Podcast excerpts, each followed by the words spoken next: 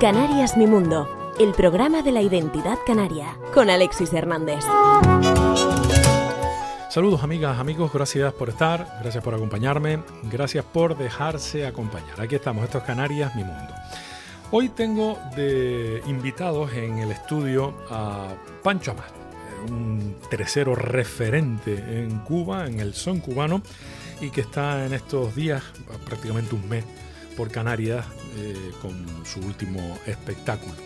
Y mm, bueno, pues vamos a tener la suerte de poder hablar con él y también saludar a su señora esposa, que es eh, Teodora La Voz y que además es su representante artística. Bueno, lo importante es que tenemos hoy unos invitados de lujo que quiero compartir contigo y que me encanta pensar que estás ahí deseando escuchar lo mismo que yo, lo que tiene que contar este fantástico hombre y esta fantástica mujer. Empezamos, esto es Canarias Mi Mundo, vamos allá.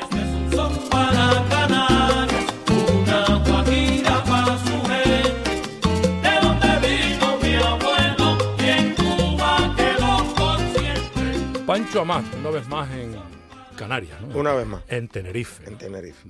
La primera vez que estuve por aquí fue con la banda de Juan Perro. Ah. Sí, yo colaboré con él entre el 95 y el 98. Y vinimos varias veces, casi todos los años veníamos, como en cuatro ocasiones vimos, vinimos y recorrimos varias islas. Después ya con, cuando empecé el trabajo en solitario y fundo el Cabildo del Son allá en Cuba, pues igual he venido como con el Cabildo como dos o tres veces y haciendo colaboraciones para grabar con sabandeños, con, los, troveros. Con los troveros, vine también a, a un homenaje a este muchacho, el famoso timplista que murió muy joven. José Antonio Ramos. De José Antonio, ahí a Gran Canaria, sí.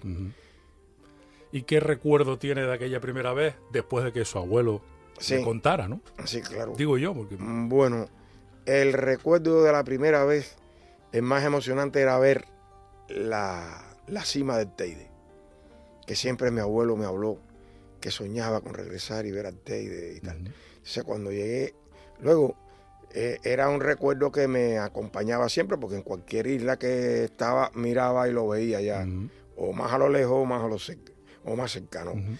y, nada, después fui descubriendo la, lo multicolor que son estas islas, porque uno piensa en las Canarias y mm, como que tiene un concepto unitario, y cada isla tiene su toque, sus características, un poco sus tradiciones.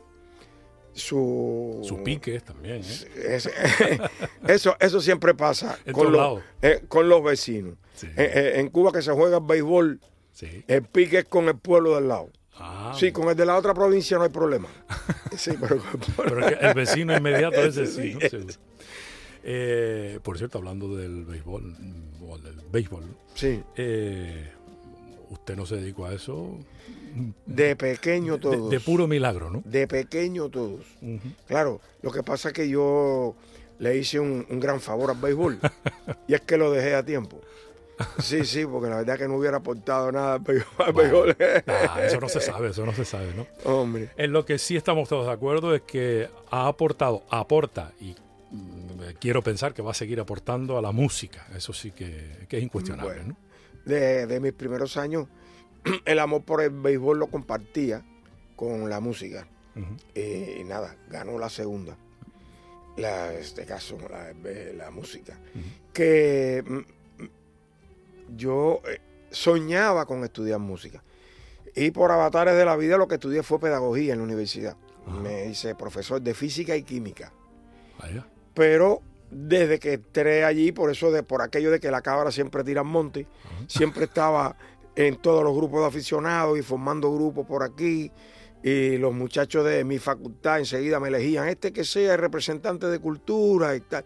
Y andaba siempre con instrumentos para arriba y para abajo, y grupos de teatro. Y, y ya cuando yo me estoy graduando, justo en el año 71, hay una convocatoria y aparece la oportunidad de formar parte de un grupo profesional. El Manguaré. El Manguaré. Y ni corto ni perezoso. Así rápidamente. Ahora, mira, a años de aquello, yo miro ese atrás y digo, oye, ¿verdad que cuando uno es muchacho es arrestado?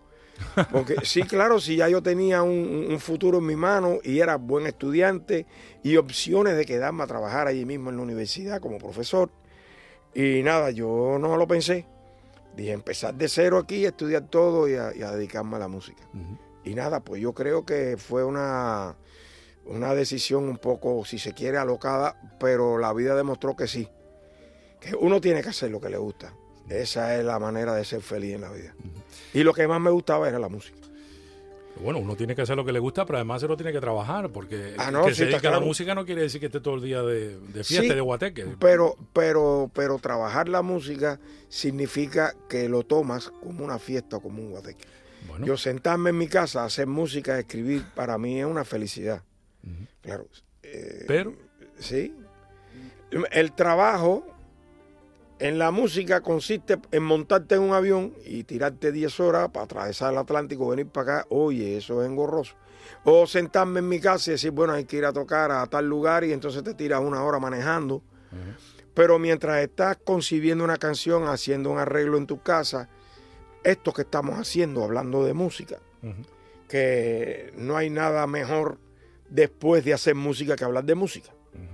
Eh, eh, bueno, pues esas cosas paralelas al, mundo musical es lo que puede ser trabajar, pero ensayar, tocar, concebir la música, eso siempre es una alegría. ¿Y el escenario? Hombre, es la culminación de la alegría, porque tú te preparas para eso. Eh, desde que estás concibiendo la canción, estás pensando.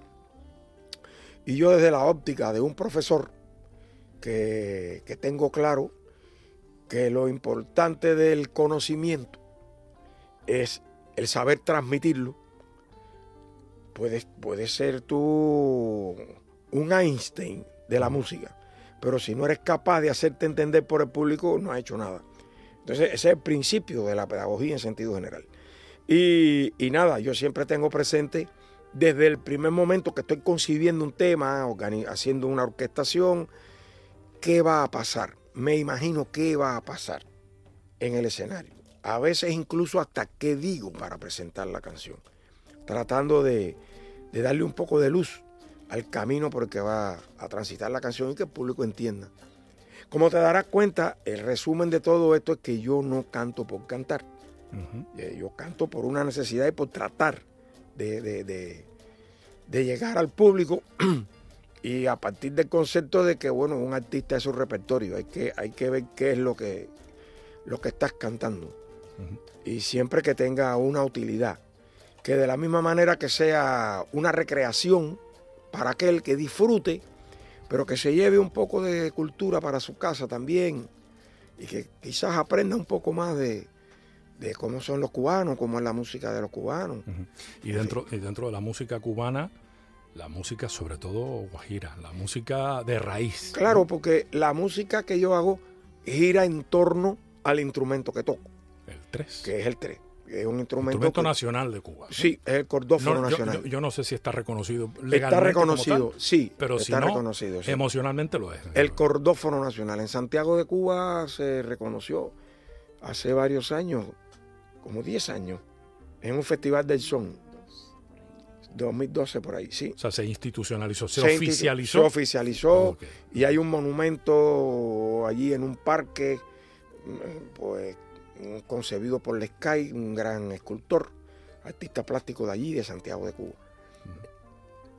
Porque, porque hay otros instrumentos también eh, nacionales, pero quizás con un poco de más ingredientes de lo que vino de fuera. Por ejemplo, la tumbadora, que, que, tiene su raíz en la música de los congos, o el bongo, o el propio laúd criollo que no es más que el mismo laúd que tocan aquí, pero ya con el brazo recortado para tocar un poco de otra manera. Pero esos, cuando tú ves un tambor, bueno, pues te, te, te ubicas rápidamente, rápidamente en su punto de partida, su origen africano. Cuando tú ves un tres y tú dices, bueno, eh, parece una guitarra, parece una guitarra, pero qué guitarra más rara, tiene una forma como de pera y entonces, y las cuerdas, oye, y como suena, cuando suena, tú le encuentras un concepto rítmico diferente que ningún instrumento de cuerda lo tiene. Entonces, el equilibrio entre, entre los africanos, los europeos que llegó allá vía eh, los peninsulares y los canarios, y el aporte nacional, ahí eso está equilibrado. Exactamente. Aunque en honor a la verdad, lo que usted comenzó a tocar fue una guitarra adaptada.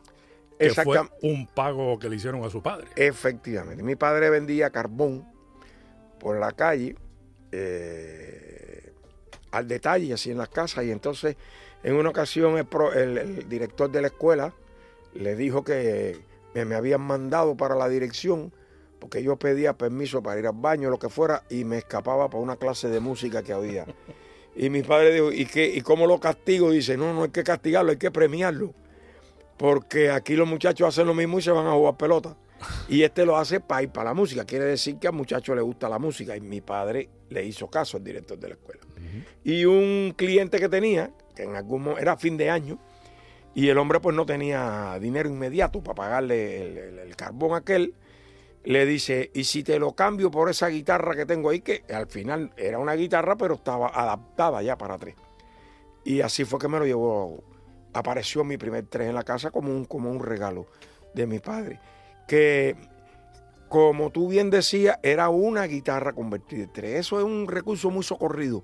Ya no tanto, ya hay muchos luthieres en Cuba que construyen el instrumento y tal, pero durante muchos años, incluso los terceros ilustres, que sentaron la cátedra de los estilos, de cómo tocar. Lo socorrido era usar una guitarra, quizás esa que le llaman tercerolas, que son un poco más pequeñas, y convertirla en tres. O si no, una guitarra normal y se le ponía un cejillo para recortar un poco el brazo y que pudiera dar los tonos agudos que tiene un poco más.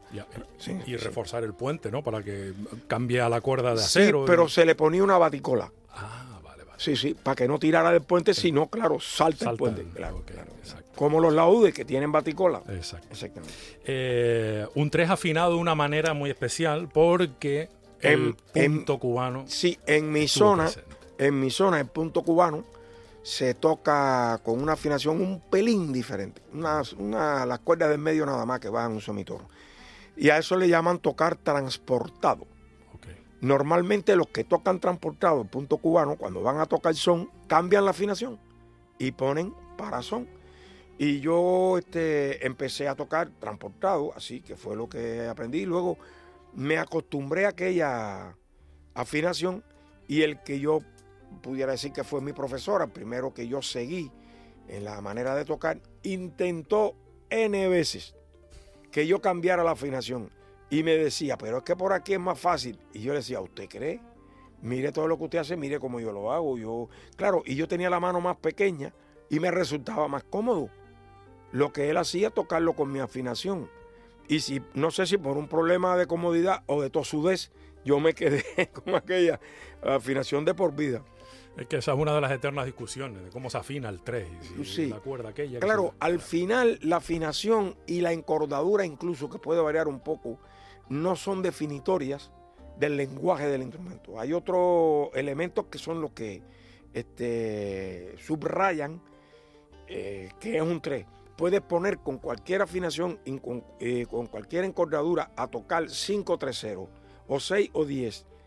Todos después sí van a tocar distinto, porque se transparenta mucho en el 3 la personalidad de cada cual, sus raíces, de dónde vino. Eh, sus vivencias, pero hay un denominador común, siempre. Se tresea con lo que sea. Incluso hay terceros que también tocan, tocan guitarra y a veces tocan la guitarra y se acercan a la sonoridad de tres, del tres incluso los pianistas que tocan en las orquestas de son toman elementos rítmicos del tres y cuando se ponen a hacer yo, cuando doy las conferencias, eso por ahí, observen los pianistas como cómo se alimentan de la sonoridad del tres. Y los treseros después cómo se retroalimentan de lo que hacían los pianistas, que tienen muchas más posibilidades que el tres. Y luego los treseros lo vienen y dicen, caramba, como busco una equivalencia a eso. Y ese dar y dar, pues ha contribuido a, elevar la posibilidad expresiva del instrumento. Una vez escuché que el tres era el piano de los pobres. Efectivamente, dicen así, y yo creo que es verdad, porque en, el, en los conjuntos de son, los, los primigenios, que no tenían piano, el 3 era el que hacía el tumbao. El diseño ese rítmico melódico que, que un poco eh, consiste la columna vertebral en la que se, de la que descansa el concepto de son. Y, y ya después cuando, bueno, a la orquesta se le incorpora el, el piano, lo que hace el piano es hablar por el lenguaje del 3. Ok. Claro. O sea que es al revés. Sí, sí. El piano es el 3 de los ricos. Este, eh, de los letrados. Ah, de, de los los letrados. letrados, de los letrados. sí. Qué bueno. Le escuché decir en una entrevista, el 3 camina para atrás, musicalmente Sí, hablando. ¿no? exactamente. Esta es una de las claves que hace que los profanos en la materia eh, pongamos oreja y digamos, pero aquí está pasando algo que yo no sé qué es lo que pasa. En vez Claro, de ir para adelante, va para atrás. ¿no? Claro, claro. Oye, saco el 3 aquí, te lo. Ah, perfecto, Sí, ningún problema, desde luego que sí. Yo vine, yo vine preparado. Este no es el 3 original, aquel de la guitarra. adaptada, No, aquel no. Aquel está en el museo ya. Lo tienen en el museo. ¿Cuántos tres es los que tiene Pancho? Actualmente tengo cuatro. Tiene tres, o sea, cuatro tres. Cuatro, tres. Ok, sí. ajá. perfecto. Entonces, por ejemplo, mira, A ver, este 3, me imagino que ese tres tendrá alguna historia, ¿no? ¿O no? sí, ya te contaré. Sí. Las cuerdas más agudas son estas, están, hay dos al unísono. Esta del centro, dos al unísono. Pero las de arriba están en octava. Hay una arriba y una abajo. Entonces, el tercero, que siempre fue un hombre de monte, trabajador, este, hombre, no se iba a poner a estudiar escalas y nada de eso. Y resolvía todo con la menor, eh, el menor movimiento de la mano izquierda. Y entonces, si, tiene, si él tenía que hacer una escala, Ajá.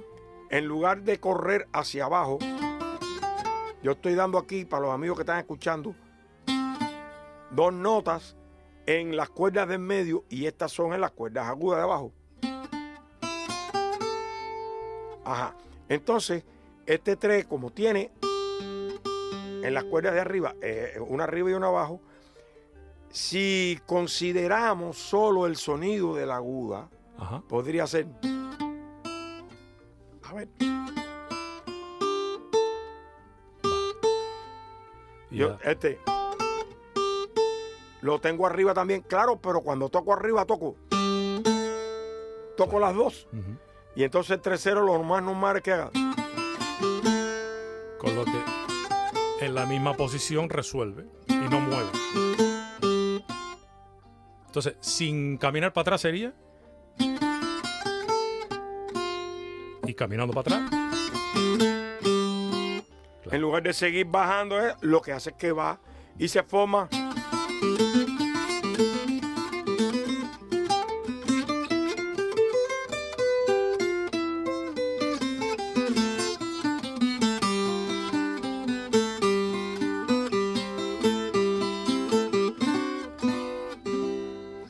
Se forman esos círculos.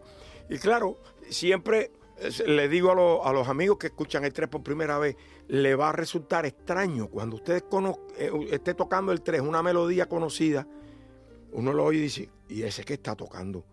Porque uno la encuentra rara. Entonces, tiene que tener presente que él puede, en lugar de hacer la melodía, en, el agu- en las cuerdas agudas totales, en la semiaguda semigrave. Se va. Entonces, si la que vale es la grave, está oyendo la aguda también. Y si la que vale la aguda, está oyendo la grave. O sea, para tratar de mm, esa incógnita que, que- que se crea, pues para que, para que sepan qué es lo que pasa.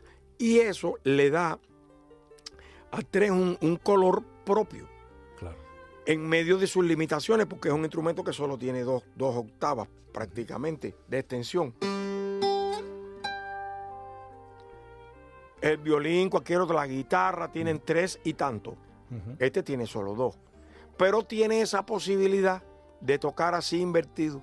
Y es un recurso que tiene en un momento determinado para, para, para dar la sensación de amplitud. Por ejemplo, el pianista empieza en el centro del piano a hacer una escala hacia el agudo y tiene ahí tres octavas. Para allá usted ve que corre la mano. Entonces, el, el, el tercero hace una escala o va desarrollando un arpegio.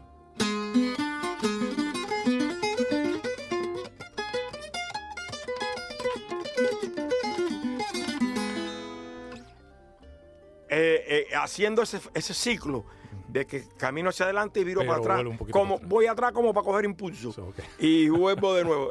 Y entonces eh, hace- puede hacer una escala que uno dice, caramba, qué grande. No, son pocas notas, pero es como si eh, salimos usted y yo a correr Ajá. y gastamos la misma cantidad de, de energía. Usted siempre hacia adelante y yo doy cuatro pasos, viro para atrás, doy cuatro más. Cuando lleve un rato, eh, eh, usted me saca una cuadra. Sin embargo, hemos hecho, hemos dado la impresión de que los dos estamos haciendo lo mismo. El gasto energético es el mismo. o, o- o la inversión de, de- de esfuerzo. Entonces, aquí se, se produce el mismo esfuerzo que puede hacer un pianista. Se te demoras el mismo tiempo en hacerlo.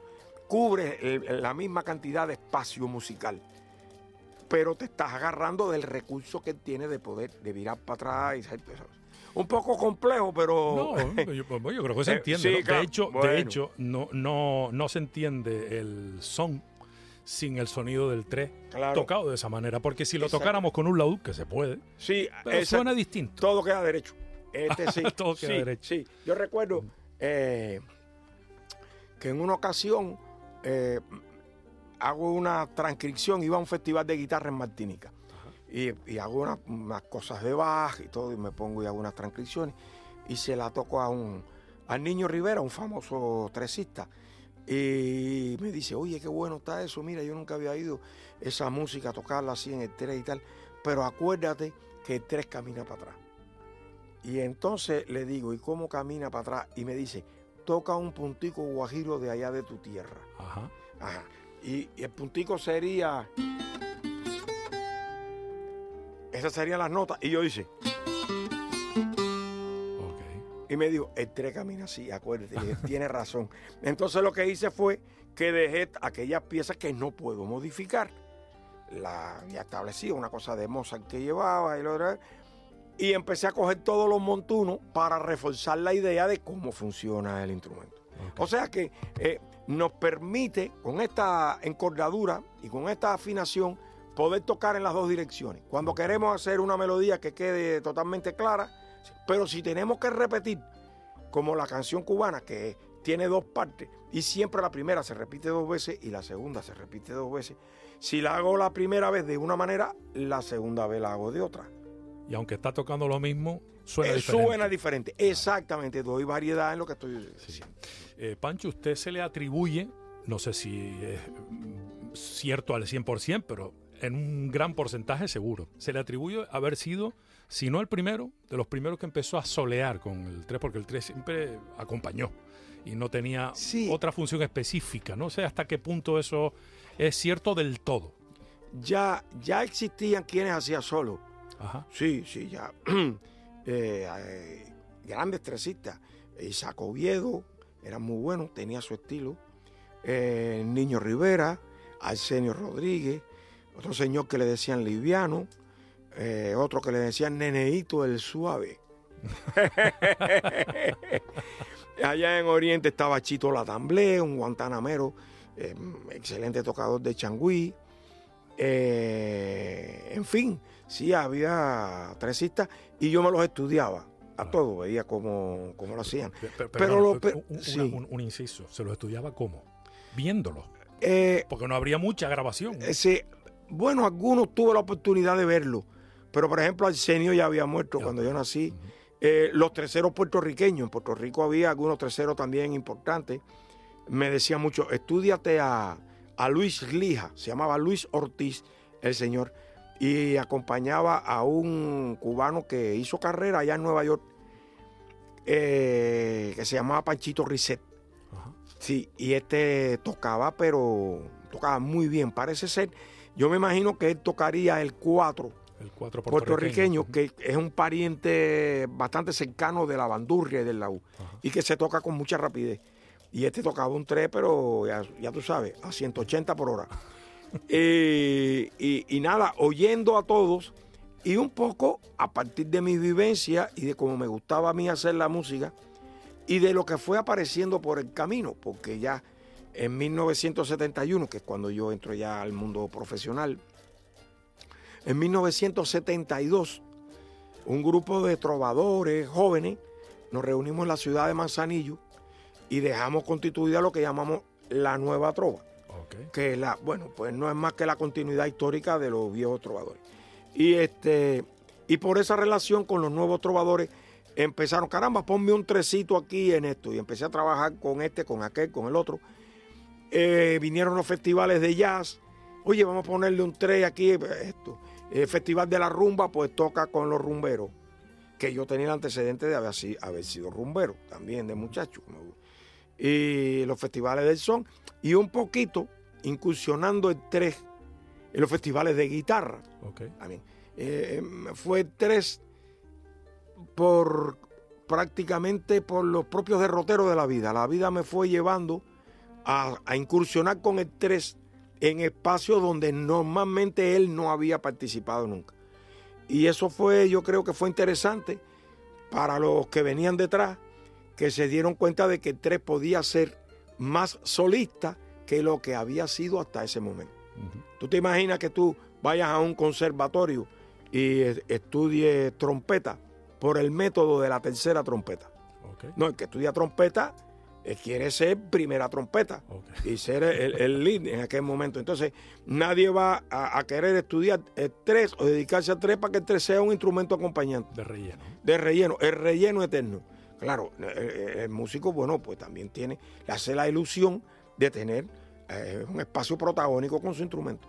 Y de esa manera se fue, que, se, fue creando la visión de que el instrumento podía tener espacios protagónicos.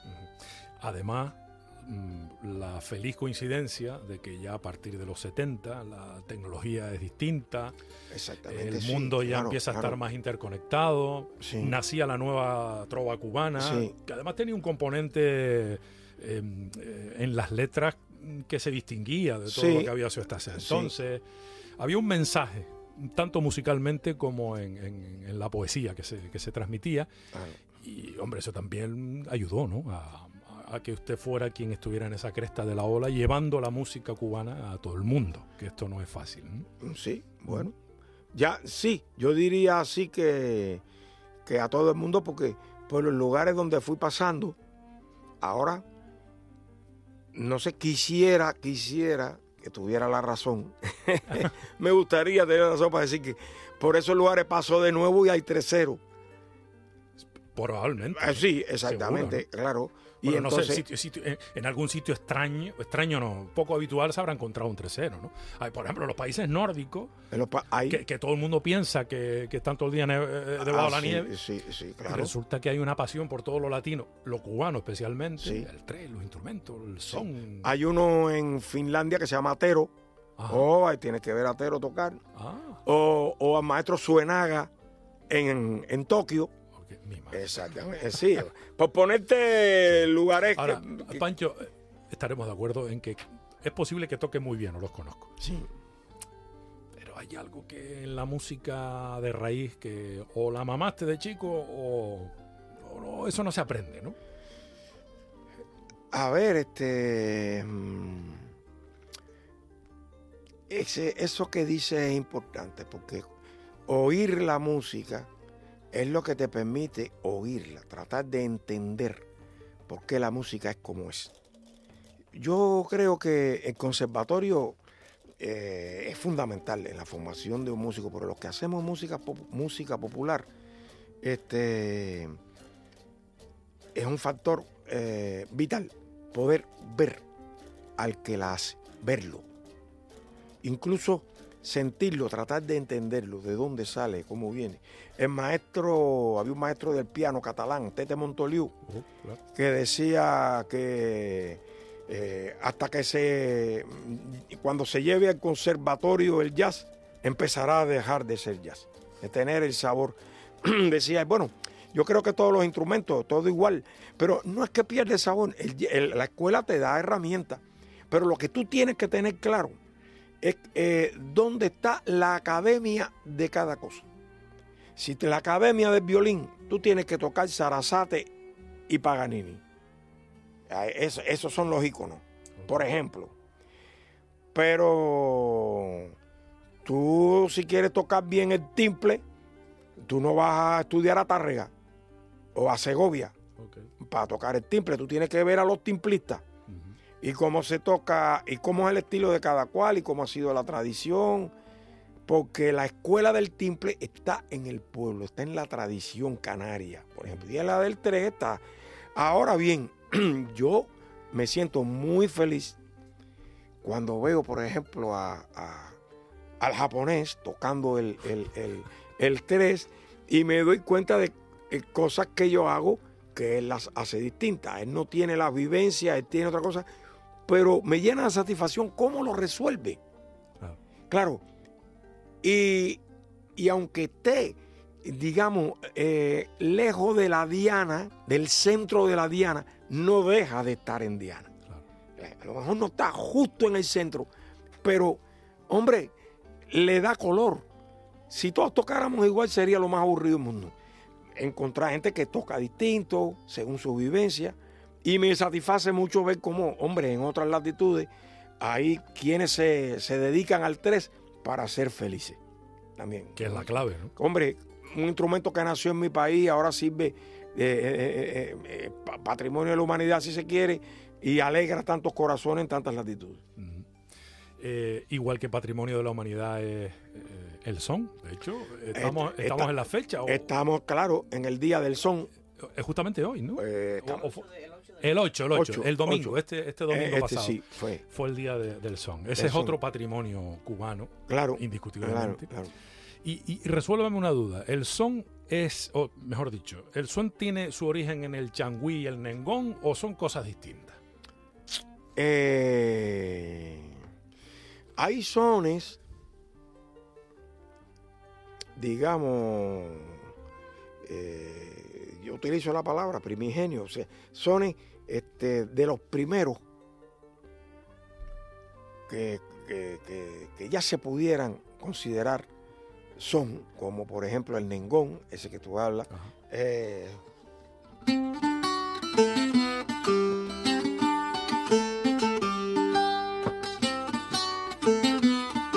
con ese tumbadito, ahí tienes un son. Hay kiribá, hay este, el changüí, que en sus inicios eh, era, era como un son. Después, a la hora de crecer, y de irse mm, haciendo de una voz propia, yo creo que es un primo, no es exactamente son. El changüí tiene sus características, ya, ya hoy día tiene características propias a mi modo de ver, que lo distinguen. Son, están muy cercanos. Es como hablar de las variantes de la rumba. Que tú dices, bueno, rumba es todo, eh, pero el guaguancó es una cosa y la columbia es otra y el jambú es otra partieron de lo mismo, pero ya van teniendo matices diferentes. Y esto es lo mismo, eh, empezaron igual, pero ya no. Voy más, ya no. El, son y el changüí. En nuestras tierras, en Iberoamérica, eh, en los inicios, todo era muy parecido, porque eran los mismos ingredientes, la africanía por un lado, lo que fue los instrumentos que llegaron de la península y la música eh, europea, que no solo era que dicen, no, a veces cometemos la dicen, no, la música española, no, no, la música que sí llegó de, la península o llegaron de las Canarias con todo el, aporte que hizo Canarias con las décimas. Por ejemplo. Ajá. Y, pero allí llegó música armonizaciones centroeuropeas o mediterráneas que, que llevaron a aquellos músicos. Y, y lo que fue surgiendo en Cuba, producto de la imaginación de estos africanos y estos españoles, más el ingrediente nacional. Hay que ver que ahí había una cultura no tan desarrollada musicalmente como la africana o como la, pero había en nuestros instrumentos. Eh, aquí hay maracas siempre en el son. Y la maraca estaba allí. Y los guiros estaban allí también.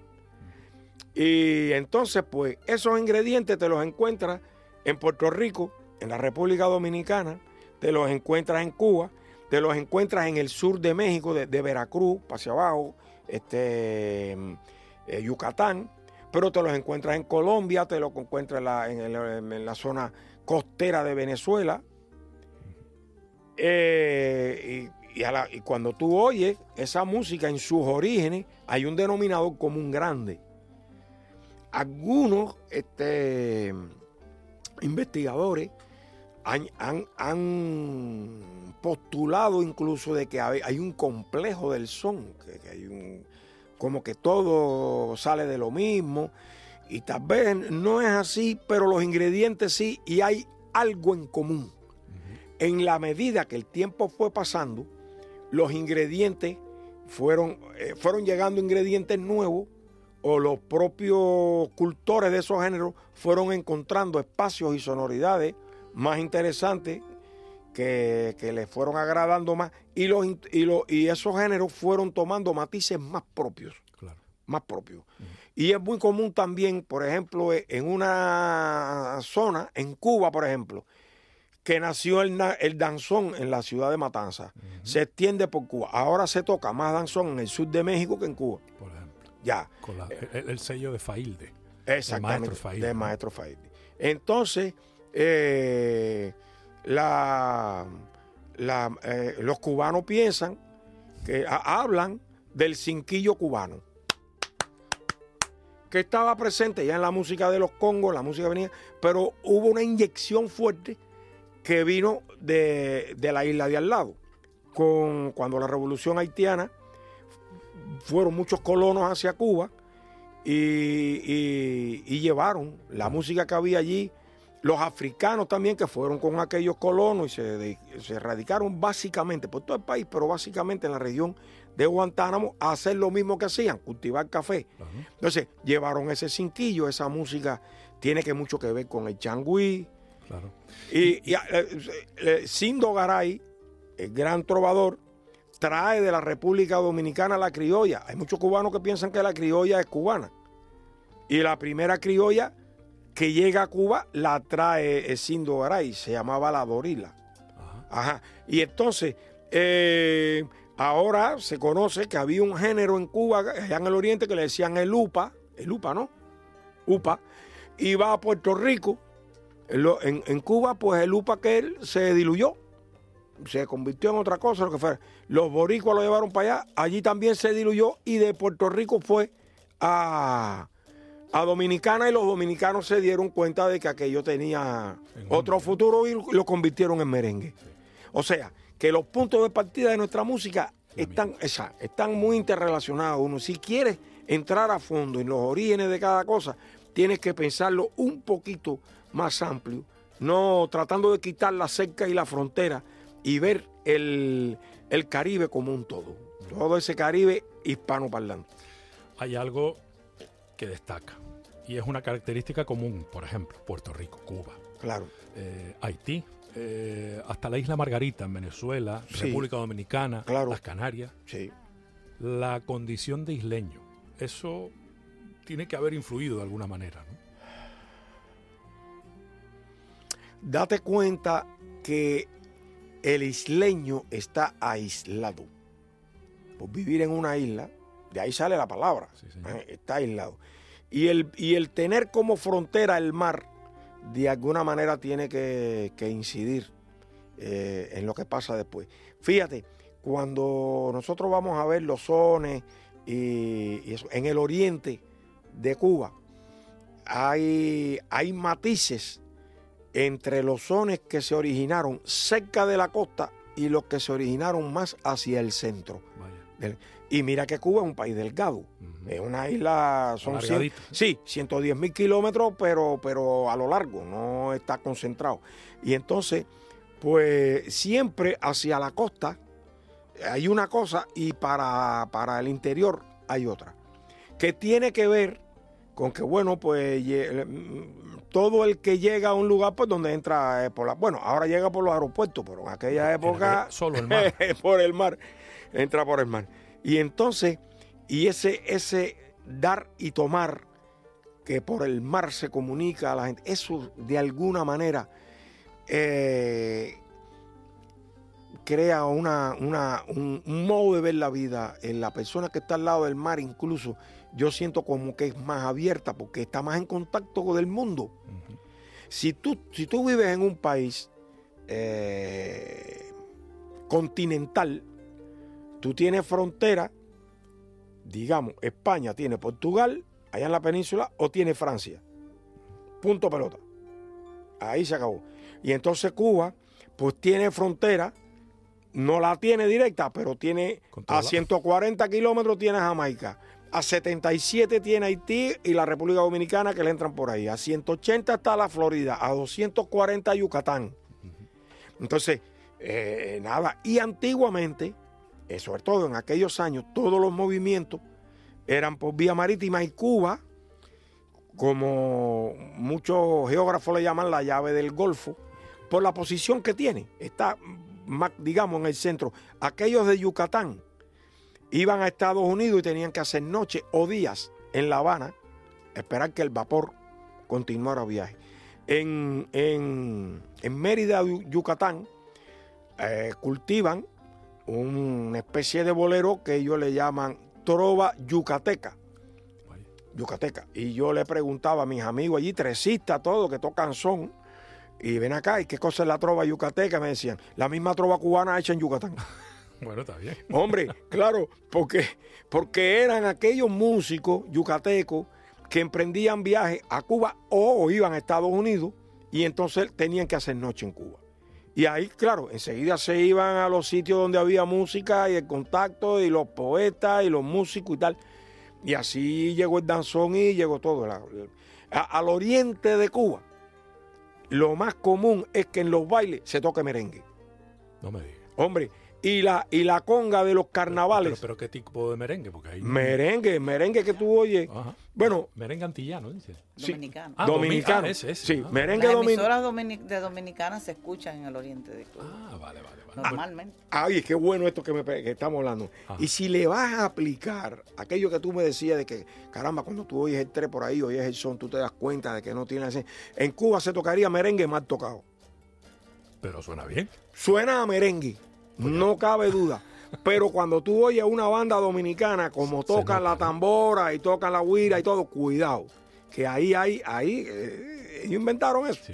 Y entonces en el oriente, más que en el occidente, tiene que tener en cuenta que el, oriente de Cuba está pegadito ahí a la República Dominicana. Parece que todo lo rítmicamente más completo y que más frutos dio salió de Oriente, bueno, y sale de Oriente, del Oriente de Cuba, digo, ¿no? Me imagino que por eso, por la cercanía, tal vez, con, ese costado.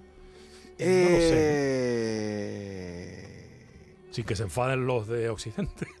no, es que es curioso porque sí, hay muchas cosas que salen del Oriente, pero hay cosas que no. El danzón sale de Matanza. Por ejemplo. Ajá. La rumba sale de Matanza de, de La Habana. Hay modelos de son del centro del país también. Este, y, concebir la primera orquesta o el formato que pudiéramos decir este, dio la idea de que es un grupo de son, que es el sexteto. Eso fue en la ciudad de La Habana. Pero en La Habana no había tres. El tres vino de Oriente. Y entonces en La Habana, como dice un, famoso eh, investigador cubano, decía, en La Habana había soncitos habanerosos. que se hacía. sí, había música que se hacía con, con tiple, con bandurria, pero ese tumbao ya definitorio del, son no existía. Ese vino de Oriente. Ese vino de Oriente. y, y, claro, pero como eh, eh, eh, las condiciones estaban creadas, cuando aquello llegó allí, los habaneros dijeron, esto es lo que nos faltaba. Y, y se creó el sexteto, el septeto ya con bongo, tal como lo conocemos hoy día. Bueno, Miguel Matamoros dio una pista, ¿no? de dónde son los cantantes. De dónde son los cantantes. por ejemplo, son de la Loma, ¿no? ya, un sexteto, para que tenga la, la, la, un sexteto, empezaron siendo un sexteto los troveros de Asieta. Okay. Sí. Exactamente. Pero dieron el salto al conjunto que llaman en Ahora tienen ya así, como con, dos trompetas, ya tienen un conjunto. Invento de Arsenio. Hasta donde yo sé. Eh, Arsenio lo, lo instituyó. Sí, esto. Alguien, perdón, ya había puesto un piano alguna vez. Posiblemente porque el pianista era el hermano, había que buscarle trabajo, un amigo, lo que fuera. Y alguien por allá puso un día una tumbadora. por igual, así mm, fortuitamente. O había un sexteto que, te- que- que tocaba también con dos trompetas. Pero concebir el equilibrio sonoro, tal como lo concibió Arsenio, que dijo, bueno, pues para que suenen dos trompetas y haya compensación sonora, el tres no basta. Hace falta poner un piano. Y entonces puso el piano para aguantar el empuje de las dos trompetas, pero cuando ya tienes piano y tres y dos trompetas, un bongocito solo no aguanta aquello. Claro. Hay que reforzar la percusión y entonces entró la tumbadora a jugar. Y eso que tú me dices que hizo Arsenio, eh, fíjate, ni siquiera eh, hay que verlo como un hecho puntual de aquel momento. Arsenio estaba creando las bases de lo que es la orquesta bailable hoy día. Desde Arsenio para acá las orquestas han sido igual. Independientemente de los matices de cada cual, crecieron, se le pusieron más instrumentos, eh, los que hacían aquello que llamaban salsa, que también la consideraban de manera unitaria. La salsa, sí, pero lo- lo- los colombianos lo hacían de una manera y los venezolanos de otro, y en Nueva York se hacía de, de diferen- de diferentes maneras, según el intérprete y el creador. Entonces, colorearon aquello a partir del son y del, y del conjunto de Arsenio dicho por ellos. No, yo estoy repitiendo lo que dicen, ellos, que partieron de ahí. Y entonces en Cuba, que se usa ahora, eh, los muchachos tocan lo que le llaman la timba. Sí, señor. Ajá. Es lo un, paso más allá, a lo mejor. Un paso, cuando pero- meten batería. cosas, Exactamente. otros arreglos. y otras Otros arreglos, otras sonoridades, pero fíjate que es la misma, el mismo piano con el mismo bajo haciendo tumbado. Algunos tienen hasta tres y varios metales. O sea que esa orquesta con piano, percusión reforzada y varios metales salió de la síntesis que hizo Arsenio de lo que había en aquel entorno. Él vio lo que la gente hacía y dijo, ah, no, pero esto no puede ser así fortuitamente. Esto hay que darle un orden.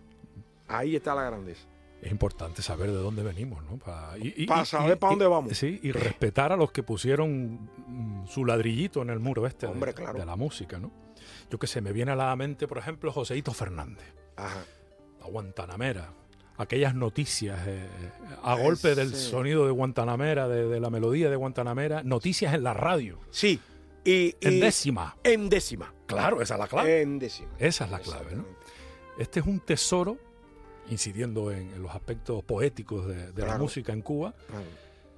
contra que solo, o prácticamente solo se ha sabido cuidar en, en- en Cuba y explotar en Cuba. Claro. Eh, sí, por Canarias pasó y aquí hay decimistas y repentistas y sí, por supuesto, pero claro, somos una minúscula parte claro. de lo que se convirtió luego finalmente la décima en Cuba, que es donde Claro. ha seguido vida. Eh, en Cuba no se canta nada porque sí. Puede ser que sí. Puede ser que siempre, siempre hay alguno que, que tú dices, bueno, ¿y ese en qué está? pero, pero eh, eh, lo que sobresale es lo que la gente piensa, es eh, los que se preocupan por hacer la... A, a mí me hicieron una, una entrevista y ahora la gente en la calle me llama y me dice, tú eres de la pop y la proa. Porque yo decía que en la música hay música proa y música popa. A ver, ¿cuál es la diferencia? Por ejemplo, si tú oyes, aquí para que todo el mundo entienda, si tú oyes, según mi punto de vista, con el respeto de los amigos que están oyendo, si tú oyes a Joan Manuel Serrat cantando los poetas, los versos de Miguel Hernández, Ajá. y huele esta canción para ti, Lucía, eh, exactamente, tú te das cuenta, hombre, de que hay una intención poética y es una canción bella que te gusta. Hay un, hay un alto nivel estético. Y entonces tú oyes a Julio Iglesias diciendo que la vida sigue, sigue igual. Entonces hay menos intención artística, menos valor artístico, pero música también. Sí, por supuesto. Si tú me pones a Julio Iglesias, a mí no me disgusta. Si me pones un reggaetón, sí. Bueno, yo- Hay reggaetones y reggaetones, ¿eh? Eh, eh, sí, pero, pero, mientras este gobierne en el reggaetón la música, que es bien primigenia, eh, bien básica, simple, pero vale, ahí le cabe también eh, música de popa. El único problema es que cuando entran los textos, muchas veces caemos en la grosería. Desde Y ah, bueno, ya eso no es arte. Por supuesto, pues, estamos eso- de acuerdo, en eso estamos de acuerdo. El Pero es que- arte, el arte es la manera de reflejar lo bello. Pero curiosamente el reggaetón tiene un origen similar, si no el mismo. Parte de esos ingredientes, lo que pasa que luego se empezó aquello a tergiversar y a, Eh, claro. y a- y a llenarlo de mensajes que no Eh, vienen a cuento. ¿no? Exactamente, exactamente. Pero bueno. Eh, o sea, música de popa y música de proa. Entiendo que la de Joan Manuel Serrat, ¿cuál es? La de popa, ¿no? La que, la que marca el camino, digo yo. ¿Qué tú crees? Y la de popa, la de. No, la de proa es la que. Eh, sí, la que te hombre, va empujando, ¿no? No, una, una música que va, forma parte del- del- de la vida, forma parte del movimiento musical, con menos pretensiones, con una eh, eh, eh, eh, con menos quizás nivel poético y todo, pero tú oyes la música de, de, de Julio Iglesias, es una música bien hecha. Aunque no la hizo él, pero bueno. Bueno, no, algunos vale. sí, algunos sí. Esa No, de la no, vida sigue hombre. igual es de él. Sí, eh, eh, vale, eh, lo que me refiero es al resultado sonoro y está bien orquestado y tú me la pones a mí y, y- y yo voy en el carro y me la ponen en la radio y yo no cambio de emisora. Ok. Yo, o estoy en mi casa un domingo jugando dominó y conversando con los amigos y ponen a, a Julio Iglesias y yo estoy feliz. Es música. O me pones aquellos grupos de la, de, de la, de la época prodigiosa, aquí entonces los Fórmula Quinta, y le- le- aquel de Globo Rojo te compraré. eh, Sí, lo que pasa es que eh, ca- ca- cantaban unas cosas, Pancho. bien básica. senci- yo las Me canto. voy a la playa con María Sí, Isabel, que no ese- sé qué. Oye, ¿qué tú crees que tocaba yo cuando era muchacho? Ah, no Tú sabes que la primera vez que yo toqué en vivo. Es decir, en un escenario, te va a sorprender. Los amigos que están oyendo ahí no se pueden imaginar qué fue. Pero uno pensaría que yo toqué un punto cubano, que toqué un son. No, yo toqué Diana de Polanca ¿Y eso? con el 3. Ah, Hombre, claro, era la música que estaba, la música juvenil, la música del momento. Yo tenía este como 14, 15 años y yo estaba. eh,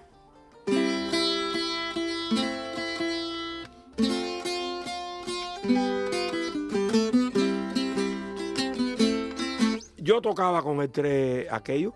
Como, como toco ahora con los grupos de rock que me invitan, ¿vale? Quizás por eso no he tenido prejuicios nunca con un género ni con el otro. Aquí trabajé cuatro años con, con- con Juan Perro. por ejemplo, eh, en- en- en Radio aquel- Futura. eh, sí, en aquel proyecto de rock montuno, que teníamos un guitarrista británico fenomenal, y yo hacía los tumbados con el 3 y Javier Colina ponía el bajo. Que sigue todavía con usted. Ahí seguimos. El último contrabajista, si no me falla la memoria y el dato, que tuvo Tete Monteliu. El último que tuvo. El último que trabajó. Y el que él. trabajó con, con, con Bebo. Ah, Sí, claro, yo Toda- lo vi, lo vi con el. Cigala, Bebo. Con lo- el Cigala, Tuve la suerte de verlo en aquel entonces y tuve la suerte de verlo hace unos días en Eh, el Teatro y, Real. con, y, con, y con los, este, los, los gitanos, el, el- el tomate, El sí, claro, tenemos, to- claro, un bajista fenomenal. Y entonces con aquella, con aquella banda, pues encontrábamos espacio para que el 3 eh, apareciera con su lenguaje y la guitarra de rock con su lenguaje. Y sabiamente Santiago encontraba los espacios él me decía, acuérdate que en Mississippi llega de, prácticamente de Chicago hasta la desembocadura ahí en Nueva Orleans. Y entonces, por a, eh, a todo lo largo de, de su curso, va modificándose el lenguaje. Y entonces hay espacios de, de esa música sureña que por la negritud tienen que ver con la música del Caribe hispanoparlante. El, el corazón africano al final sigue latiendo. Sí, sigue latiendo. Eh, con otros matices, pienso yo también, porque el lenguaje es otro. Claro. No es lo mismo hacer música para cantar en inglés, que suena de una manera, que hacer música para cantar en, eh, eh, en castellano y en décima. La décima es tarariro, raroriro. Tiroriro, rirora, taroriro, raroriro. Oye, ya esa cuarteta ya eso tiene ritmo, taroriro, raroriro, taroriro, rirora, taroriro, rirora, taroriro. Nunca había escuchado eh, una explicación tan certera de Claro. la décima, en Sí, la medida y ya- en la rima. ¿eh? Ya tiene, ya tiene ritmo. Entonces, ella de por sí ya tiene música. A ponerle música a una décima es lo más fácil del mundo. Ella misma te dice por dónde tiene que coger. Ahora cuando, cuando decían los Beatles, oh yes, yeah, who beats the man. Oh yeah. No hay nada, aunque hay, hay poesía también en inglés que exactamente. Dicen que es más fácil cantar en inglés que en español. A lo mejor hacer ruido, o- o- sí, pero Sí, pero el menos. mensaje no es igual. No, y el ritmo es otro. Eso, fíjate que eh, ahí es todo más eh, a tiempo. Pa, pi, po, pa, pi. Y el de nosotros es pa, pi, po, pa, pi, A po, síncopa, pa. ¿no? Sí, A porque eh, mira, una buena cantidad de palabras del castellano son llanas. Mira, negra, dale, goza, pam, pi. Y vienen bien con los acentos sincopados del son. Donde encajan las claves. Exactamente. Ok. Eso, eh, Santiago es muy defensor, Santiago Cerón, de Sí. ese concepto, y yo me sumo. A mí me parece que él tiene razón. De- de- no deja de ser una hipótesis, pero es interesante. ¿Pero cuál? ¿La de que encaja en la clave? De que, de que sí, de que el castellano. Ah, eh, vale, San- vale. Santiago decía incluso, si tú quieres hacer potable un, eh, un rock latino, o sea, con esta sonoridad del lado allá del océano, eh, de los países hispanoparlantes, hay que cantarlo en castellano.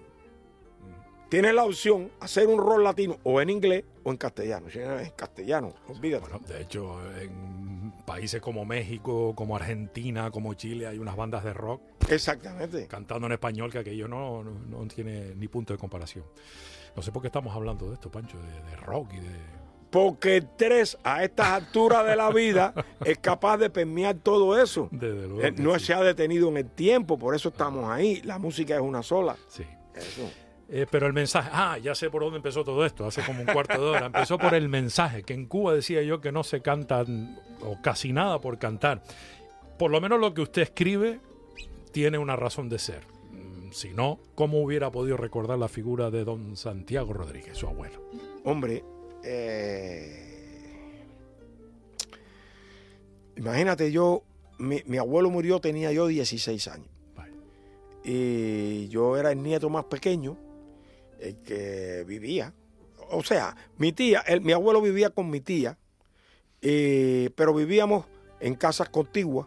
Mi tía se iba a trabajar y mi madre trabajaba en la casa. O sea, hacía labores hogareñas, pero también este, trabajaba, ayudaba a mi padre en el tema del, del, del- Del- de la aquello del la carbón. venta del carbón. Exactamente. Y entonces, pues, mi abuelo almorzaba todo, hacía toda la vida allí con mi mamá, me recogía a mí en la escuela, me llevaba eh, la merienda, si estaba lloviendo iba con un paraguas, toda esa historia. Y eh, mi madre y mi padre siempre comían 2, 3 de la tarde, y por la noche, 8 de la noche, yo comía a las 12 del día con mi abuelo Claro. que veníamos nosotros, había un almuercito para nosotros, y a las 5 o las 6 con mi abuelo también. Y mi mamá, por darle gusto a mi abuelo, hacía comidita más a la canaria, suponía ella. Ahora yo, ahora yo veo los platos canarios y yo digo que, oye, qué generoso era mi abuelo que le decía que aquí estaba bueno, porque realmente no, no eran exactamente igual. Pero ya no, ya mi abuelo estaba cubanizado también, Claro. llegó ahí de 16, 17 años. Vale.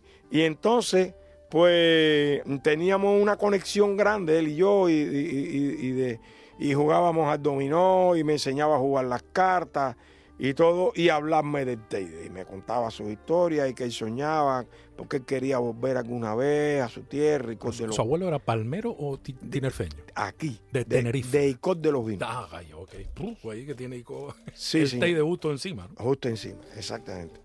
Y entonces, bueno, pues.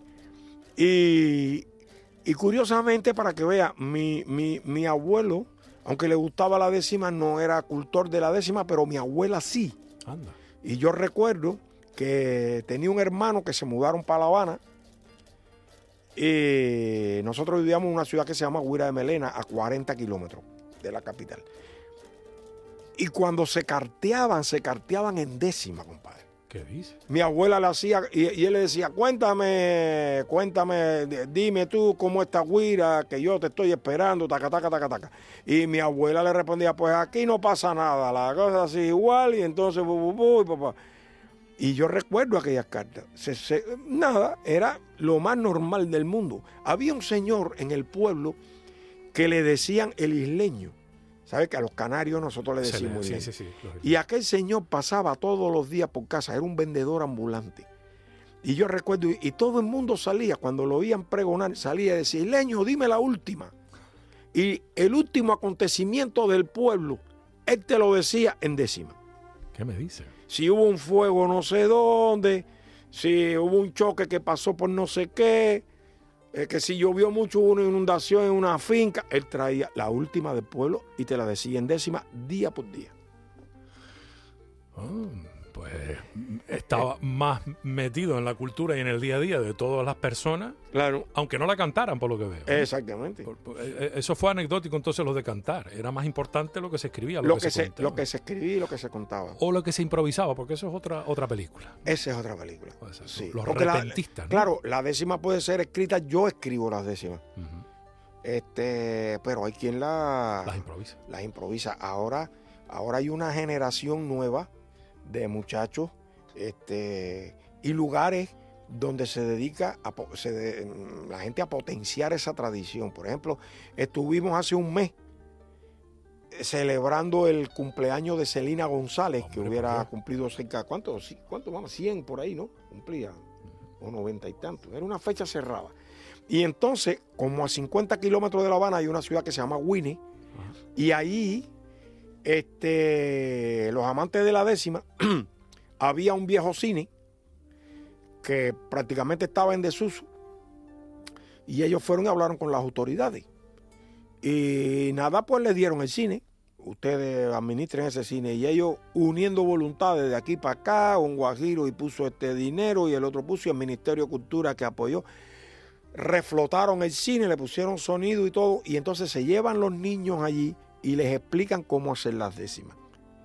Les van enseñando. Y las viejas tonadas. Ahí hicimos la, el, homenaje a Celina González.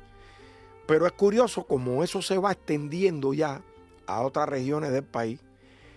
Y, y hay una asociación juvenil que es la que un poco potencia todo el trabajo este, musical en los jóvenes, que se llama la Brigada Hermanos ahí, que eran dos muchachos poetas, pinareños. Y, y cada vez que hay, hay eventos que organizan ellos que me llaman a mí también, y yo voy y me sumo con los muchachos a tocar cosas que ni, ni te imaginas. Porque sí, porque pueden venir este, sones y, y puntos cubanos y todo, y de repente vienen música urbana. Pero tienes que verla, cuidado. Que tú puedes- una especie de rap de eso que... Sí, sí, pero Pero en bu- décima. Sí, pero con buenos músicos y bien hechas y letras interesantes y cuidado, sí. Esa es una manera de darle un palo a, a- a- lo que no se hace así, ¿no? Ahora sí, eh, eh, esa, esa, esa es de proa, pa- para que sepa, esa es de proa. Y entonces, ¿cómo, cómo fluye? ¿Cómo fluyen esos conciertos? Hay dos muchachos, parientes de Díaz Pimienta, Ajá. sí, ajá, sí. ajá. ¿eh? El hijo. El hijo, ¿no? El hijo de Alexis Díaz. Alexis y, y hay otro muchacho más también, que es pariente también. Son los que presentan el espectáculo, los que van cantando, ahora viene fulano y tal, todo en décima o en seguidilla, improvisada. Y la gente, eh, la gente del público que son malditos, porque dicen, a lo mejor lo trajo escrito ya. Dan el pie, ¿no? Sí, no, alguien del público le dice algo, oye, no hablaste de fulano, y ahí mismo él se Pan. vira y po, po, po, po, para provocarlo. Y se hace con décima. Qué bueno. O sea que eh, eh, si algo está vivo, eh, en, incluso me atrevo a decir que hasta en los genes de los cubanos, es el uso de la rima y, de, y del octosílabo ese y de la décima. bueno.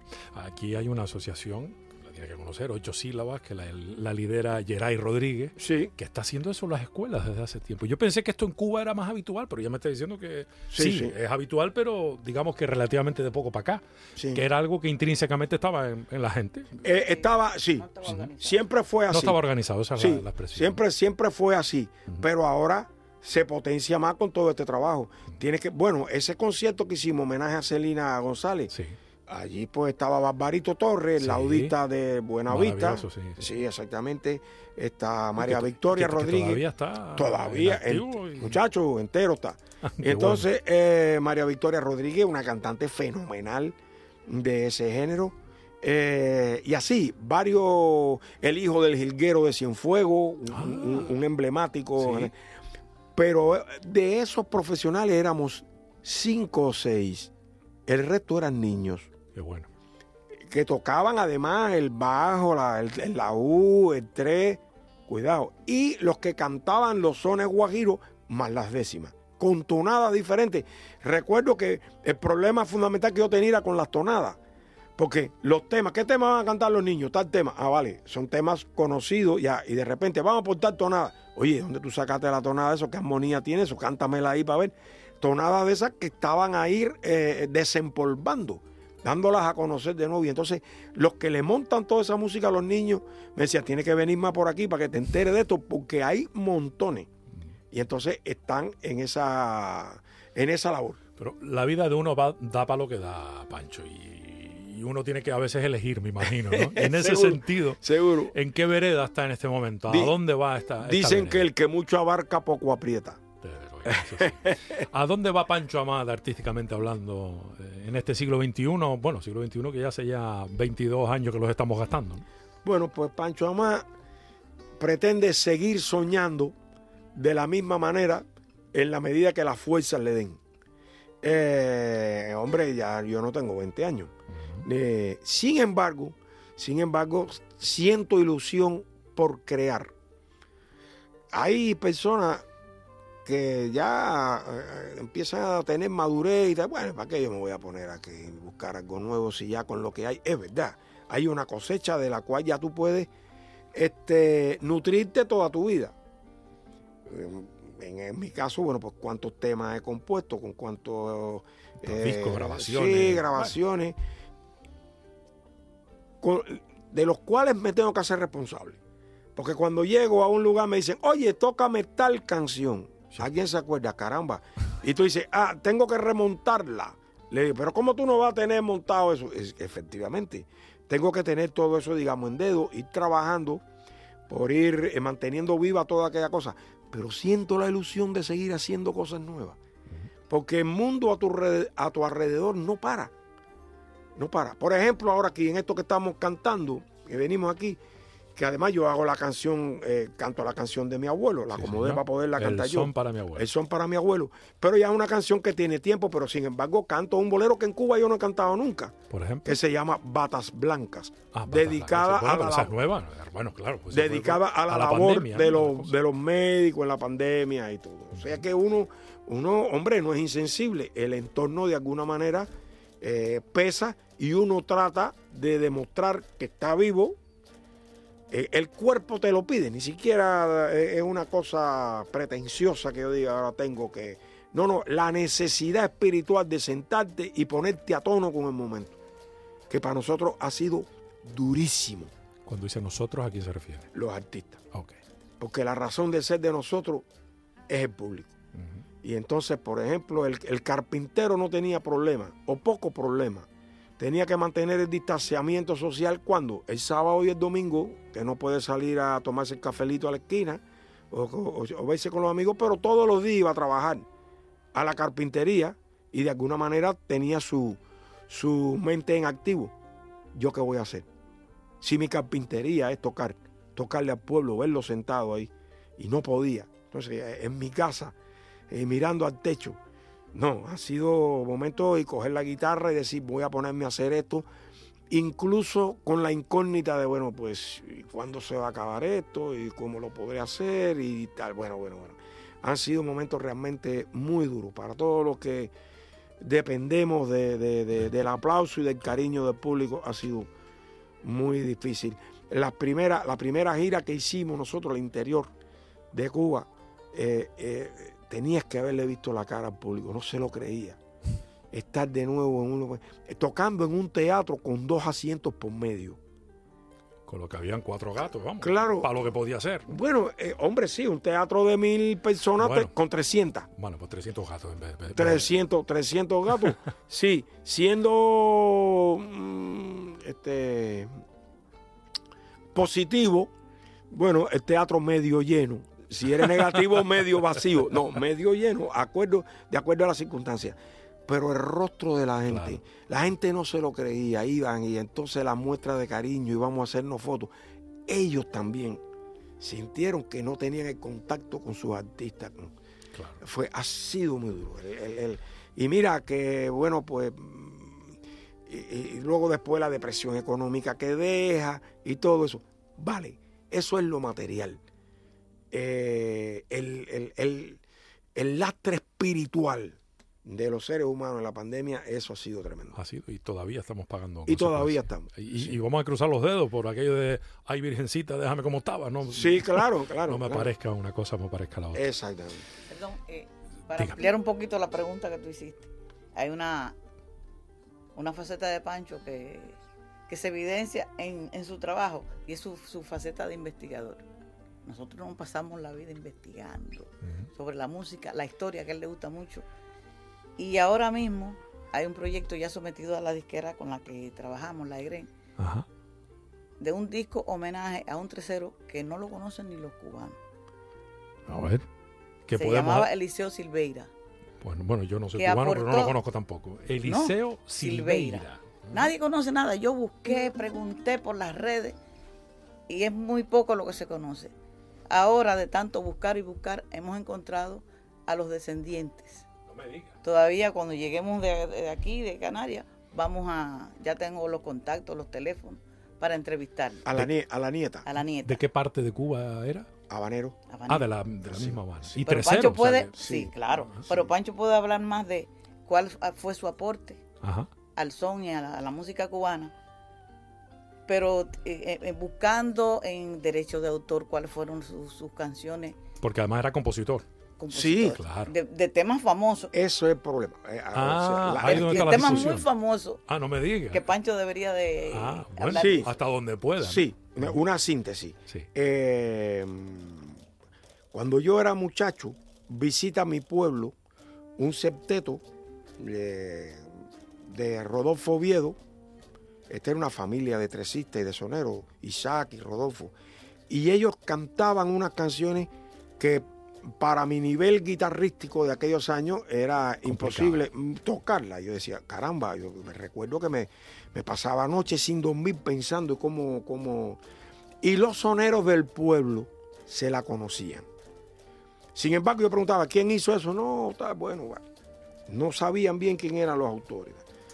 Y ya después, cuando ya yo soy músico profesional, hablando con, con el niño Rivera, uno de los íconos del tres en Cuba, él me cuenta que él es natural de Pinar del Río y cuando llega a La Habana va a trabajar a unos bares pequeños, pequeños cabarets que había hacia el oeste de la ciudad en lo que llamaban la playa de Marianao. Ajá. Como eran este cabaret pequeños con poco amparo económico, no podía haber una orquesta grande y se auxiliaban de un septeto de sones era la orquesta. Y allí había un señor que se llamaba Eliseo Silveira, joven, un joven, tendría, no sé, veintipico, treinta años, que cuando él lo oyó, él dijo, el camino es por aquí. Porque ya era novedoso lo que hacía.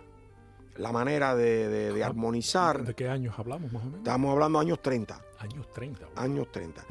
Este muchacho este, se iba a los cines y ya venían las películas eh, a medio sonorizar, porque no venía todavía la voz como tal de los... Pero venía una pianola Sí. que acompañaba. Y claro, aquella pianola eh, muchas veces tocaba ragtime. Y, todo aquel- y aquel se iba a tratar de sacar las armonías que venían de Nuevo Orleans aquel. Luego, hablando con el director del Septeto Nacional, de a la muerte de Piñeiro, señor que mm, le decíamos Mañungo, él tenía una canción bien compleja, armónicamente, y le dije, ¿qué idea te dio a ti? Me dijo, no, no, la idea no es mía, la idea es de Liceo Silveira. Porque cuando yo llegué aquí de Cienfuegos y fui a trabajar a la playa de Marianao y yo oí a ese señor, me deslumbré. Yo y fulano, mengano, ciclano, me dijo varios compositores que efectivamente, ya para aquella época, eh, componían, vamos a decir, enredado. No era así, no era una música tan transparente como otras que, como las que venía de la trova. No, ya se empezaba a preludiar algo que iba a venir después. Y, y Eliseo, hubo, hubo en Cuba en aquellos momentos, en los años 30 por ahí, este, una epidemia de tuberculosis y muere muy joven. Y quedó todo eso, incluso con Pai II, Ajá. que sí lo conoció con Pai también. Cantaba un tema de él, que es el famoso Orgullecida. Orgullecida, estoy Ah. de ser divina. Vaya. ¿Y cómo lo cantaba, compadre? Te lo- Orgullecida, estoy de ser divina y de tener la media pena. Es verdad que suena a sonoridades, armonías Sí, de fuera, ¿no? Exactamente, suena al Nuevo Orleans aquel. Sí. Después vino en Cuba un movimiento que se llamó el Dead Feeling, ya con César Portillo de la Luz, José Antonio Méndez, que ya estas armonías que aquí están incipientes ya estaban maduras. Pero estamos hablando de 15, 20 años después de que este señor empezó a hacer esto. Incluso el gran Arsenio Rodríguez, cuando hizo ese conjunto al que tú hacías alusión hace un rato, ya con dos trompetas y todo, yo tengo una colección de Arsenio por años. Y las primeras canciones que hizo sonaban a Eliseo Silveira. Vaya. Este, este no pudo salir tampoco de la órbita de aquel. Eh, ya después fue mm, ganando eh, más concepto propio, pero el, el- el punto de partida Fue este señor. eh, sí, fue este señor. Y entonces, hombre, a mí que siempre me ha gustado trabajar en esa dirección, de eh, esa sonoridad, así medio yaceadita para... Ahora que hemos ido madurando la idea, como decía mi señor, y entonces buscando de aquí, buscando de allá, eh, pues tenemos este proyecto. Y dar a conocer, ya tenemos como 10, 12 canciones que no veas. Qué bueno. Sí, para ¿Con cantar. qué formato va a grabar? ¿Con el Cabildo Son? No? Sí, Sí. con el formato de él, de Eliseo, que era un septeto. Para que se vea cómo sonaba. Respetando un poco todo lo posible. lo- Eh, eh, exactamente, respetando todo lo que... A lo mejor, ese, ya tengo la idea, en, lo- en los puentes, pues invitar a, a, a jazzistas, pues, pues, un saxofonista, César López que vaya, eh, un trompetista de jazz, un, un clarinetista, para subrayar un poco la idea Esa de él. Pero el tema, luego otra cosa, se cantaba a dos voces. Ya luego el feeling es Ah, más en, los, en los años 30 no era habitual eso. ¿no? Sí, porque la heren- hombre, la Bueno, herencia. por los dúos, los- eso, los la, herencia, tríos. la herencia de la trova. Ah. Y entonces ya esa armonía que se ponía moñosa, eh, había, que, había que hacer a dos voces. Oye, el segundo tenía que tener una imaginación para poder cumplir con las exigencias de la armonía que estaba puesta. Eso no es en fácil. fin, pero va a ser una cosa muy interesante y como ves, de la manera que te lo digo, me llena de ilusión. Desde luego, Claro. eh, la, la máxima, ¿no? De, de esta etapa de la vida. Bueno, que, yo creo que siempre ha sido así, ¿no? Hombre, claro. Y fe de ello lo puede dar Teodora Laos, su señora esposa, y no sé si decir correctamente que es la representante artística. Claro. Hombre, Yo como, como en el béisbol. pe- Picheo, péguese, un pe- péguese un poquitito más. para- Picheo, quecheo y recojo los batos. Eso me lo tiene que explicar porque yo de béisbol no tengo ni la más remota idea, ¿no? En fin, que hace un poco de todo. El, el Sí. que tira, el que tira la, la, la, la bola. El que tira la pelota, el, el- el- el- el el- pitcher, el que le el da. que la batea Ah, ok. Vale, vale, vale. y el que recoge los bates, que es el Ah. Cuando se acabe el juego. Cuando se acaba el juego, yo hago de todo. Eh, ¿Pancho se deja o no se deja, Teodora? ¿Se deja llevar? ¿Se deja hacer? ¿A él le gusta? Sí, ¿Cómo siempre, es la cosa? sie- siempre estamos colegiándolo todo. Y, Ajá. y yo veo por aquí y le digo, mira, por aquí que, que más derecho. Eh, Y dice, tienes razón. eh. Siempre cuatro ojos han visto más que dos Sí, toda la vida, sí. ¿no? Pero sobre todo si los otros dos son de, de una señora, Claro. otra visión muy interesante, ¿no? sabes que Pancho? en, Cuba se juega mucho dominó. Ajá, sí, ¿sabes? sí. Ajá. Y hay un, un- un dicho de los viejos dominoceros, dice, el que está por fuera ve más que el que está por dentro. Eso es Sí, verdad.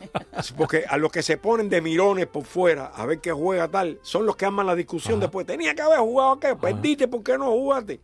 Y entonces aquí, eh, cuando yo hago los conciertos, monto los repertorios, sie- siempre busco la opinión. La primera opinión es la de ella, que es la que tengo al lado y además es una mujer que es antropóloga, que es conocedora, Que sabe de lo que está hablando. sabe lo que está hablando, pero con mucho sentido de pueblo también. Pero después cuando vengo, aquí mismo vengo a tocar a Canarias, le estoy diciendo Angelito, Angelito, tú estás ahí abajo, si tú ves que hay algo que no funciona, ¿qué te parece? Yo me estoy alegrando, yo estoy feliz, pero mi función es llegar a ese público. Si tú crees que hay algo que podemos mejorar, un camino que está torcido y lo podemos allanar, vale. Yo creo que eso es fundamental. Escuchar. A- abierto a escuchar, siempre. Teodora, Mm. hay por delante una agenda interesante, ¿no? En estos, Sí, sí, en estos sí. días aquí. Cuéntame exactamente, cuénteme cómo, cómo, cómo tienen previsto este viaje que les ha trasladado a Canarias un mes por lo menos. ¿no? Un mes, Sí, un claro. Mes, exacto, ¿no? Hasta el 30 estamos. ¿Y cuáles son, oye, el mismo día de Canarias cuándo se van a ir? ¿Verdad? No, Creo que nos vamos el 30 o el 31. El 31. 31. ¿eh? Entonces sí, entonces sí. Eh, bromas aparte. Entonces, ¿qué tenemos por delante? El viernes pasado estuvieron en el Teatro Leal, en, En La. Laguna. Y a partir de ahora, ¿cuáles son las citas el con día Pancho? más esperado. A ver, ¿cuál es? El día, el viernes 13 que vamos a Icod de los Vinos. Nico, Pancho va a pisar por primera vez la tierra de su ¿cómo que por primera vez? ¿En serio? Sí, yo no había ido nunca. ¿Aico? No. Y además te voy a decir, ayer fue un día memorable. Subimos al Teide, macho. Pero no había subido. No. Nunca. Yo había- Estamos hablando de subir a las cañadas o subir al Teide. No, arriba. teleférico? Arriba, no, arriba no me arriesgo a subir ya a estas edades. No, hombre. en teleférico no hay que ah, caminar. bueno, por el teleférico no fuimos, pero llegamos hasta, la ulti- hasta el último mirador. Ajá. Y bueno, ya, ya teníamos el cráter ahí pegado. Sorprendente cuando pasas ya de los 1900 metros de altura, La base, cómo, ¿no? cómo cambia la, la imagen de todo aquello. Parece que estás en la luna, mm, ¿sabes? Porque hay unos pinares, Sí. bueno, hay que contarle a... No, no, por favor, porque la- el sí. punto de vista del que está fuera siempre es más Claro. interesante del que está dentro Claro. de la partida. ¿eh? Hombre, la imagen que se ve de, de aquí es, es- es más bien un pico verde. Pero cuando pasa ya de los 2.000 metros hacia arriba, todos esos pinares desaparecen. Ah. Y entonces aparece, eh, me explicaban la vegetación que llaman retama, Del Teide, que es exclusiva de ahí. exclusiva de ahí. Y es, es un, un paisaje único. Sí. En, yo no había visto nunca un paisaje como eso. Y entonces digo, caramba, no en balde mi abuelo estaba tan ilusionado con volver. Es que esto es una cosa impresionante y precioso. El Parque Nacional, de verdad, que creo El- que eh, sí. impresiona a uno cuando está, cuando está allí. ¿no? Orgullo de, los de los canarios Y- eh, tener esa isla, Y, y ese, eh, esa montaña. Desde luego que sí. Y el, además, eh, eh, desde Icó, desde los altos de Icó, Sí. hay una vista muy, muy, muy bonita y especial de- del Teide, ¿no? Claro. Parece que está todavía más cerca que cuando estás debajo. ¿no? Sí, sí. Y en Icó van a estar el día 13, entonces. El 13, el viernes 13. ¿Y dónde van a estar exactamente? ¿En la Plaza Plaza de las Américas, puede ser? En- En ah, La en la, Mancha. ah, en La Mancha. Vaya, estuve yo comiendo churros este domingo allí. Entonces, en La Mancha, el día 13, Ujú. a partir de 9, 8 y media, 9, sí. bueno, vayan a las 8, se toman un café y esperan. Y eso está Exactamente.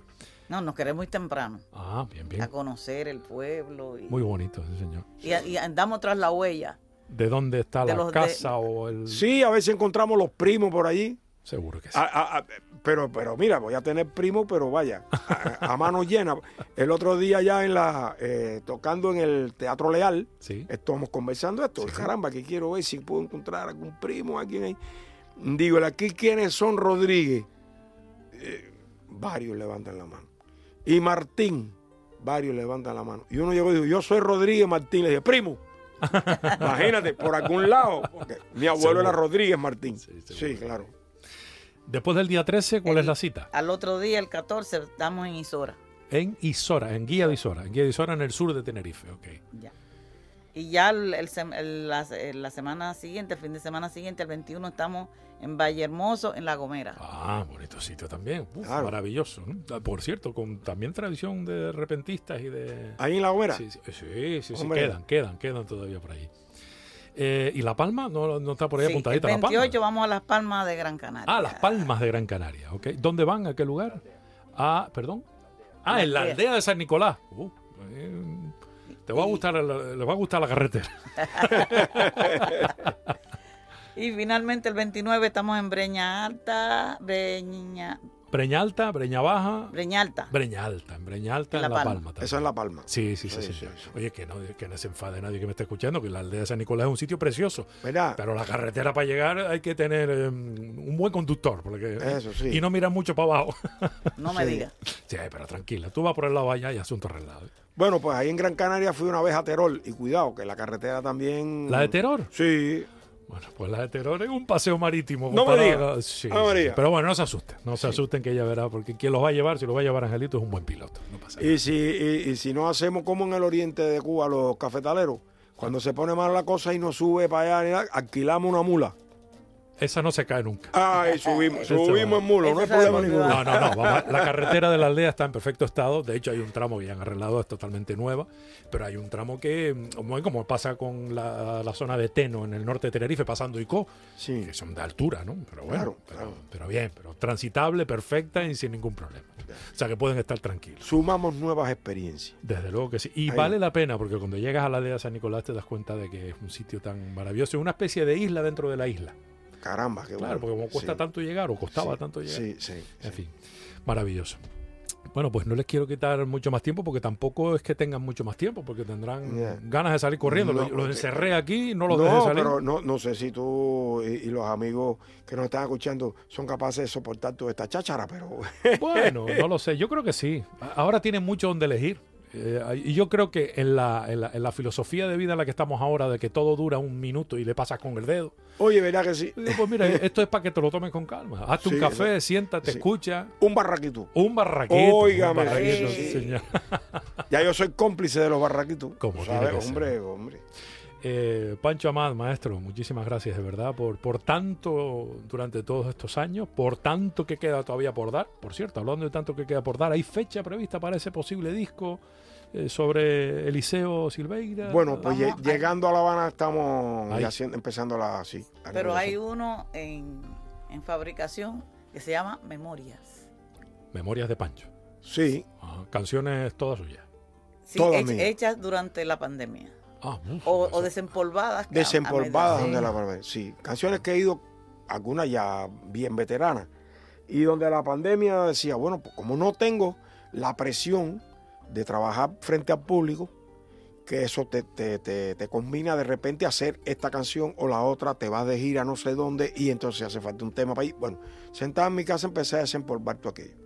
Y hay cinco temas que son instrumentales, con sonoridades mm, de esas que se me ocurren a mí por la relación con, por ejemplo, el altiplano de los Andes, ahí tocó charango, eh, sí, ahí, bueno, eso tiene que ver con lo que te decía al principio, hay música del- de la parte negra de Bolivia, Ajá. la parte que entra, que ya no es montaña, sino que entra a la Amazonía, claro, que tiene mucho que ver con el Nengón de Baracoa Ah, en Cuba. Entonces, eh, eso, hay una, hay un tema que se llama caipiriña, que pues podrás imaginarte, pues, un- eh, dice un amigo mío que es un, un choro. Sí, un choro un brasileño. choro, ajá, claro, sí, este sí. dice que es un chorizón. con ese, con ese, chorizón, Ah, con un poco de choro y, Y de son. son. Ajá. Y ahí toca el cavaquinho. Ahí toco Ah. cavaquiño y toco el tres también. El tres siempre eh, el- El- el- el- La piedra angular. sí, la piedra angular, vale. Y mm, Un tema venezolano. un tema, sí, que es como la conexión entre el punto cubano y el joropo. Pues entonces va a ser un disco que perfectamente hubiera ilustrado esta, esta conversación que hemos mantenido, ¿no? Eso. En ese tramo en el que todo el Caribe está rítmicamente vinculado, ¿no? Y temas y temas cantados. Eh, ah, bueno, hay un tema instrumental que es un nengón Ajá. yaceado. Pues, me gustaría Ah. escucharlo. ¿eh? Bien, hay otro tema que se un bongocero en Nueva Orleans, que es un poco eh, eh, un pretexto para hacer sonar el, mm, como lo hubiera hecho Eliseo Silveira. Estamos hablando. O sea, que está- esa- ya aparece Sí, por ahí. Enseña la patita, ¿no? Por Exactamente, Ah, exactamente. bueno. Y entonces, pues, un tema con aire boricua, otros sones, en fin. De todo un poco. Y un tema que habla del momento este de la pandemia, que tenemos invitada a María Victoria Rodríguez, la cantante, que vale, pues con ese cerramos. Pero Pancho también canta ahí, ¿no? Sí, segundas voces y a veces me atrevo y hago, hago alguna cosa de, pero, pero el que canta bien, canta bien, y el que no, patrecero. Bueno. no hay que exagerar. Se puede cantar, pero no hay que exagerar. Desde luego. Eh, entiendo que con suerte lo mismo de aquí a final de año. Es posible que veamos a lo mejor los dos o uno de los dos discos, ¿no? Es posible. Sí, ya este está a punto de salir. Ya, ah, el de Ya Memorias está. está... en Memoria está en imprenta. ya. Ah, Sí, sí, o sea sí, que lo sí. tendremos y estará disponible también, en, me imagino que en plataformas estas digitales, online y todo. Yo me imagino que sí. La de Gren Sí, siempre sí, pone. sí, son los que distribuyen para poderlo comprar, porque, Exactamente. Porque es así, ¿no? Pa- para algo sirve la tecnología, Hombre, para facilitarnos las cosas. ¿no? seguro. A lo mejor si venimos, si regresamos este año, lo traemos. Lo traemos. Si Sí. no voy a buscarlo yo, también puede ser, nos ponemos de acuerdo, Ángel. Ahí sí. No, no, yo no voy a Cuba, que si no, no vuelvo. Ey, te, da, te da- te da un viajecito por allá. No hay barraquito, pero hay mojito. Sí, ya, ya, ya. sí, va. y, he tenido la suerte de probarlo. ¿eh? Anda, Allí, pues sí, bueno, sí, qué bien. Le pasa a todo el que va a Cuba. Mm. Entra si quiere y sal si puede. Ok. Eso es verdad. güey. Bueno, yo Te te voy a decir a ti una cosa. Eh, a los canarios le pasa allá, pero a mí me pasa aquí. Sí. Cuando venga, siempre, cada vez que pongo el pie en el avión, me voy con la ilusión de volver. Bueno, Sí. pues eh, nosotros ilusionados de poder verlos de cerca, hablar y de compartir si se puede un barraquito. ¿por qué Hombre, no? claro. Lo que. Seguro. Pancho Amad, muchísimas gracias, ¿verdad? No, gracias a ti. Teodora Laos, muchísimas gracias. Gracias a ti. Y gracias a ti también, Ángel, que no has hablado ni vas a hablar, pero desde luego es uno de los que eh, se encarga de abrirles el camino y de allanarles la, la situación aquí en Canarias para que todo les sea muy fácil. Son Sí. los que están al Y frente. gracias a, a- a Javier Marichal, que es el que nos trae. La empresa contratante. ¿no? Claro. De, perdón. Efectos. Efecto Sound. Vamos a hacerle publicidad ya que estamos. Una vez que se encargan de traer gente buena, pues eso está bien. Sí, sí. Muchas gracias, bromas aparte. De verdad, mucha muy buena suerte, que salga todo estupendamente bien y que sigan recogiendo los frutos, sobre todo en una tierra tan particular como esta, la Canaria, a la que tanto quieren y en la que tanto se les quiere, eso por descontado. Gracias. Un abrazo. Hasta aquí nuestro programa. Espero que hayas disfrutado lo mismo o más que yo. Te espero en el siguiente. Hasta entonces, cuídate mucho y ya sabes, disfruta sobre todo de la vida, pero también de la música. Canarias Mi Mundo con Alexis Hernández.